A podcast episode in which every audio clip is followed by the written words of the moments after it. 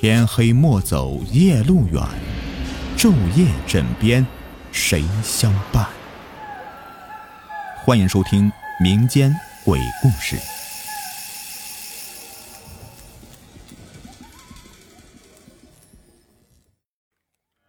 你们好，我是雨田，欢迎收听民间鬼故事。今天故事名字叫做《赵大军遇鬼》。夜晚，赵大军来到了西郊胡同守候。往往这个时候都会有人路过，尤其是女青年下班路过西郊胡同，这可是最好机会。赵大军是一个欺软怕硬的人。若是遇上男人，倒也就罢了，因为再怎么说，男人的胆子大，力气大。女人就不同了，双手无缚鸡之力，好对付。再加上这条胡同一到了夜晚，深邃无边，走的人很少，这也是他下手的最好机会。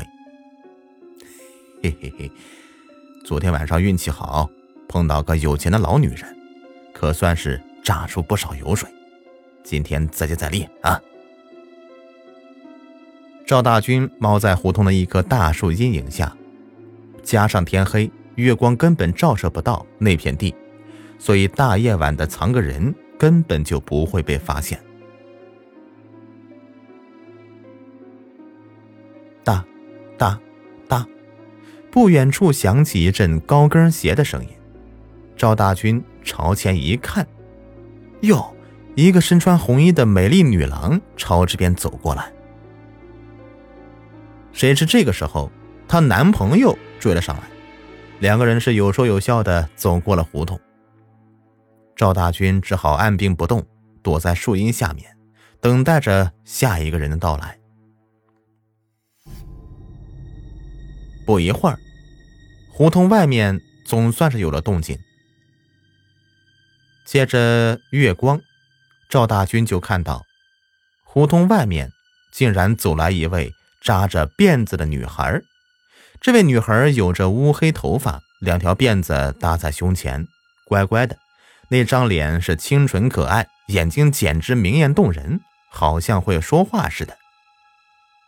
赵大军看见她第一眼就感觉她恋爱了。女孩进入胡同以后，刚走到那棵大树下，赵大军猛地从树后面跳出来，一把匕首。架到女孩脖子上，吼道：“快把值钱的东西交出来！”奇怪的是，这女孩不哭也不闹，在黑暗的胡同里面就这样的呆呆的立着。那一瞬间，赵大军就觉得浑身冷极了，不过还是壮着胆子喊道：“快拿钱出来，我就放你走。”夜安静极了，女孩竟然嘎嘎的笑起来。这道笑声粗极了，不像男人，不像女人，就跟个公鸭嗓一般，在大半夜听起来十分的诡异瘆人。这一阵笑声让赵大军的心里觉得发毛了，哆嗦道：“你笑什么？我让你说话呢！”惊恐之余。赵大军一巴掌扇了过去，女孩的头颅机械性的转动，只见到女孩脸上鲜血淋漓，那张脸皮都翻卷过来，吓得他大喊大叫：“鬼啊鬼啊！”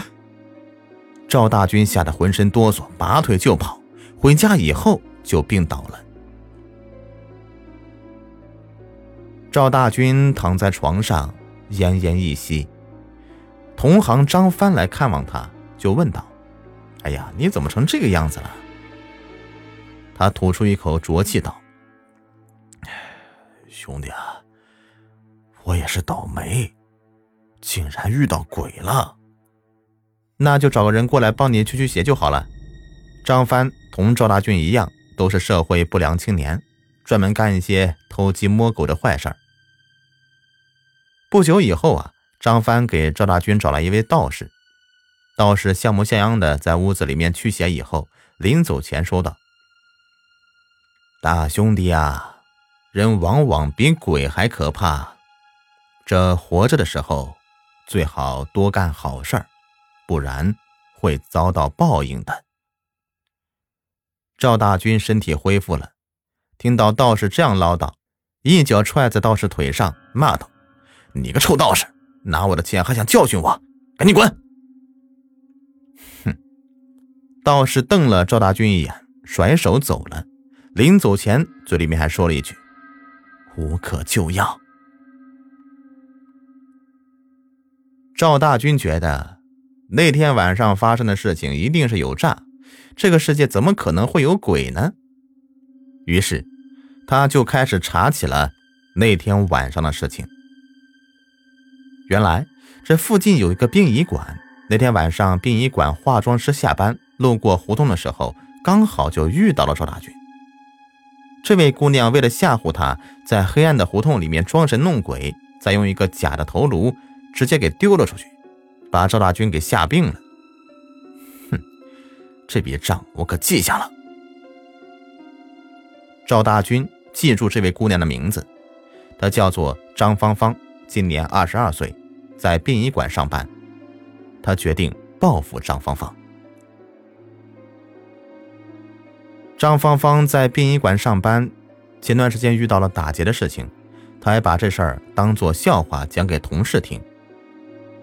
谁知她装鬼吓唬坏人这个事情，大家都知道了，自然传到了赵大军的耳朵里。这天晚上，赵大军就守在殡仪馆门外，直到张芳芳下班。张芳芳单身，没有男朋友。自从那事儿以后啊，胆子更大了。芳芳，你不害怕呀？同事担心芳芳一个人走夜路，不过芳芳是一个聪明善良的好姑娘，她双手搓了搓，哈了一口气道：“哎呀，你快回家吧，不用担心我。”赵大军看着芳芳一个人，哎，这才放下心来。他还害怕张芳芳和同事一起走夜路，这样一来他就无法下手了。这天晚上，毛月亮高挂，模糊的月光刚好把道路照亮。这一路上，张芳芳走在路上，她总觉得这一路上好像是有人在跟着她。不过，她心里并不害怕，就好像她爸爸曾经说过：“只要是无愧于心，就不怕鬼神。”就抱着这样的心理，张芳芳走到转弯的道路时，一个男人冒了出来。让她没想到的是，这个男人竟然是前段时间里打劫她的男子。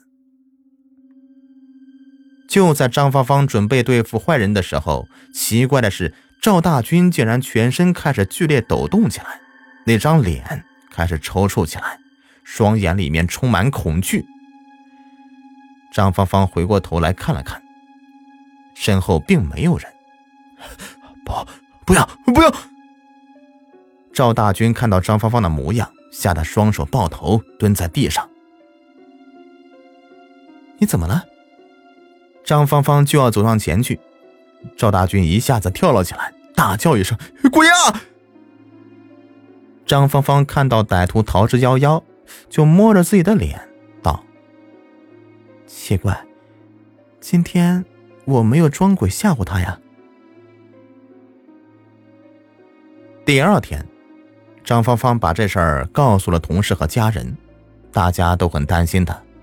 也从这事以后啊，张芳芳的爸爸每天晚上都来接送芳芳。